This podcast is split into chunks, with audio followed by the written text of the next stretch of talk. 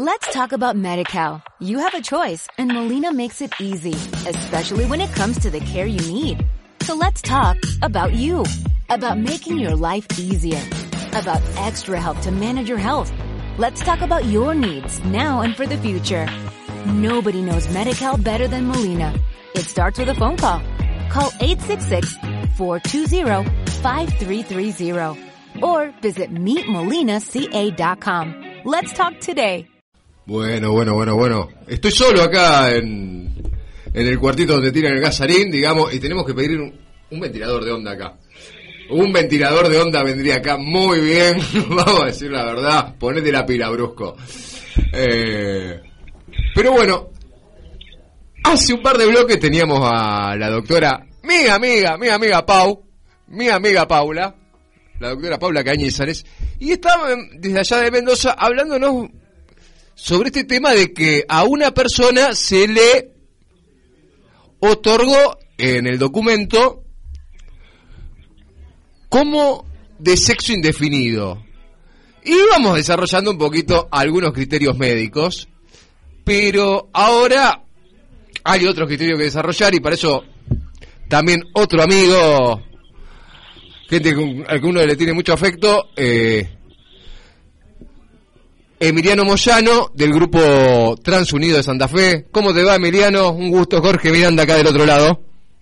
Hola, Jorge, ¿cómo estás? ¿Cómo andás? Eh, acá renegando con la macrisis y todo eso, ¿qué le vamos a hacer? Pero ¿para qué nos vamos a contar las pálidas, no?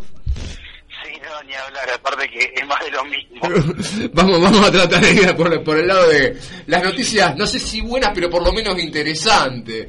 O por lo menos, viste, que te permiten despertarte con otras perspectivas. Y este caso en Mendoza, donde a un compañero que sería intergénero, es muy complicado con todas las categorías y que la gente lo entienda del otro lado, eh, se le permite llevar en el documento sexo indefinido. Eh, ¿Cómo es esta cuestión de los colectivos LGTBIQ? ¿Eh? ¿Cómo es esta cuestión de, de los colectivos LGTBIQ? Emi. Claro, nosotros estamos trabajando desde el lugar de que en el, en el documento no aparezca el sexo. No tiene que aparecer ni, ni definido, ni masculino, ni femenino. Porque hay una, una nueva percepción que es el género no binario. No se lo percibe ni como masculina ni como femenina. Entonces es casi violentarlos a, a autopercibirse de una forma. Sí, aparte, ¿qué quiere decir esto de masculino, femenino, digamos? Y, y además lo que veíamos con la compañera médica, que de hecho no es, no es solamente una cuestión de percepción cultural, sino que hay un porcentaje de la población que nace directamente con un género indefinido y después te encontrás el documento de que tiene que ser varón o nena y no es ni varón ni nena, es, tiene hermafroditismo, Sí, etcétera. Por ejemplo, sí, hay, hay muchos chicos que son intersex. El, el intersex es quien nace con, con las dos genitales. Hay un- una gran tasa de, de esta clase de chicos que es mutilado, o sea, eh, como nace con un neofalo medio pequeño, lo, lo mutilan apenas nacido. Los padres definen de que tiene que ser sí o sí mujer.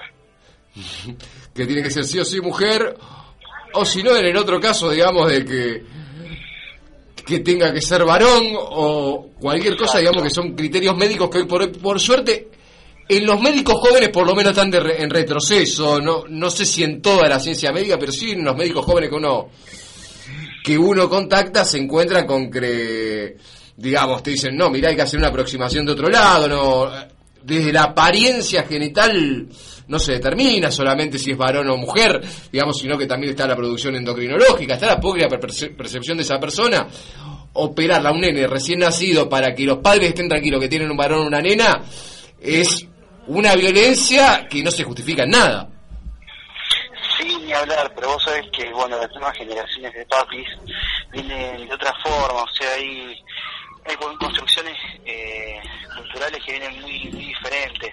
Por ejemplo, nosotros dentro del grupo de, de chicos varones trans, nosotros, eh, en la mayoría de los padres, los los acompañan, los contienen, les dan apoyo y, y bueno, el cambio registral los acompañan a hacérselo antes de los 18 y todas cosas así que realmente suman y aportan. Eh, no, y... Este es el grupo de varones, que es totalmente distinto al grupo de chicas. Bueno, eso ya lo sabemos todos. Es, es otra situación totalmente distinta, digamos. Que tampoco ustedes se la llevan de arriba, vamos a ser sinceros, ¿no es cierto? No, no, no, no. Por ejemplo, el otro día fuimos y, y participamos en una intervención donde el, eh, uno de los chicos, bueno, estuvo con un problema con los padres y son de la ideología de con mi hijo no te metas y totalmente cerrados y, y, y bueno, esa es una construcción que van a tener que hacer, digo, quieran, quieran, quieran o no, o sea, porque su hijo no lo va a poder evitar. Sí, son, son como estas cosas que se nos plantean de que es como que alguna gente quiere que le fundamentemos que el cielo es azul. Digamos, el cielo es azul, digamos, digamos. Tiene una identidad de género que es esta, digamos. ¿Qué le vas a hacer? ¿Qué le- ¿La vas a negar? Eh, No hay otra cosa.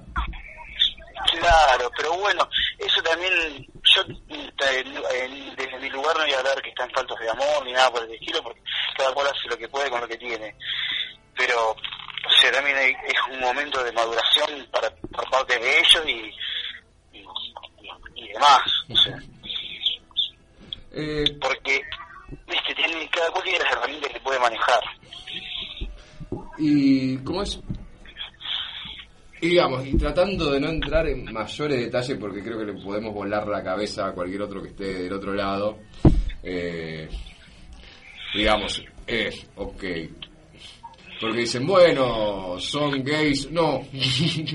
No no no no. Tenés que entender la sexualidad de otro lado flaco digamos.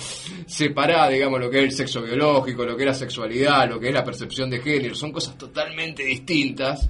Eh, y digamos, y cuando el otro día había una publicación que decías, digamos, si tenemos que terminar de plantear todas las percepciones de nuestra sexualidad, todas las percepciones de género, no va a haber abecedario que nos alcance en cualquier momento y por eso te digo, digamos, no ir tan, digamos, lo que es un intergénero, la intersexualidad, que es cuando se nace con características tanto fe- femeninas como masculinas, o lo que ya la teoría queer, digamos, que ahí le terminamos de volar la cabeza a todos.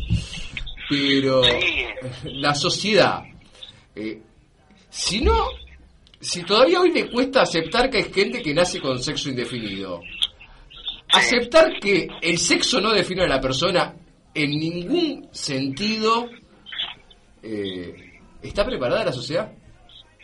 No, ¿sabes cuánto hay que trabajar? ¿Cuánto hay que hacer? Un montón, un montón. Te digo, hay, está mucho mejor, si vos te pensás 20 años a esta parte, sin lugar a dudas que está mucho mejor. Pero, pero sí hay que seguir trabajando porque la, la camada de chicos que, que se viene, eh, que no la, no la padezca. que no, que no la pareja, digamos, y, y, y lo otro, digamos, reconocer cosas que son, digamos, digamos, a, a mí en el documento la verdad que diga varón o mujer no, no me sirve en nada. Pero no, aparte que no, te sigo insistiendo, porque el momento de, de a ver, generar eh, una oferta de trabajo, eh, tú tendrías que, ¿por qué? O sea, ahora si vos, vos condicionás a alguien, de esa forma sí le va a llegar. Bueno, uno, uno vamos a hablar de, de Canela, la, la chica esta que es trans, que se decidió a los cincuenta y pico. Mi cuando- prima. Bueno, Mi, mi prima lejana, prima en tercer grado es, ¿sí? vos me entendés, considerada una de las mejores arquitectas una vez que decidió transicionar, se le disminuyó la tra- el trabajo a menos de la mitad del que tenía. ¿Me entendés? Y un género no, no condiciona la capacidad. No, no, no perdió ninguna capacidad Canela de cuando era Ajax, digamos que era el nombre cuando era varón. No perdió ninguna capacidad, sigue siendo la misma persona. Lo único que tuvo una decisión sobre su identidad de género. ¿Cuál, cuál es la decisión de capacidad? Tal cual. Entonces vos decís, eh, en ese momento el, el documento la condicionó. Totalmente. Totalmente. Es más, te digo, De hecho, yo tengo una relación familiar, digamos, no tenemos trato con Canela, eh, no tenemos trato de años, digamos, porque un parentesco lejano, eh, pero en la familia condicionó afectos, digamos, y relaciones, digamos. ¿Es la misma persona, muchachos? ¿Cuál es la diferencia? ¿Cuál es la diferencia? ¿De que decide vivir su vida de otra manera? ¿Quién nos tiene que a nosotros? Te sigo insistiendo. Eh, vos decís, cuando cuando vos formás cultural, te formás culturalmente, o sea que decidís, eh, la, el condicionamiento del DNI es uno. Y cuando decidís transgredir, bueno, el, el problema es... El, pero, pero, se cortó. Emiliano, no, se cortó. Bueno, Estamos con un día problemático con la llamada telefónica, ahora le voy a mandar un mensaje a Emiliano, pero lo que decía, digamos, y aparte justamente un caso conocido, de hecho es pariente mío, Canela Grandi, eh, cuando vos necesitas transgredir, eh, te bajan a mitad los trabajos. Ahora, los premios que tenía cuando era Ayas Grandi, que era el nombre cuando era varón, las capacidades que tenía cuando era Ayas Grandi, eh, Canela Grandi no las perdió para nada. ¿eh? Digamos, ¿por qué tiene menos trabajo Canela? ¿Cuál es la razón? Explícame. Eh, el documento no te dice nada, chicos. El documento no, no quiere decir nada. No quiere decir nada que digáis varón o mujer. No quiere decir nada. Vos construís tu identidad y construís qué quiere decir ser varón o mujer. Vos le das significado a eso, digamos. No, no hay algo que viene bajado de algún lado de lo que tenés que ser. Bueno, seguimos con un tema y ahora le voy a mandar un mensaje a Emiliano que nos disculpe por el corte. Let's talk about MediCal. You have a choice and Molina makes it easy, especially when it comes to the care you need. So let's talk about you, about making your life easier, about extra help to manage your health. Let's talk about your needs now and for the future. Nobody knows MediCal better than Molina. It starts with a phone call. Call 866-420-5330 or visit meetmolinaca.com. Let's talk today.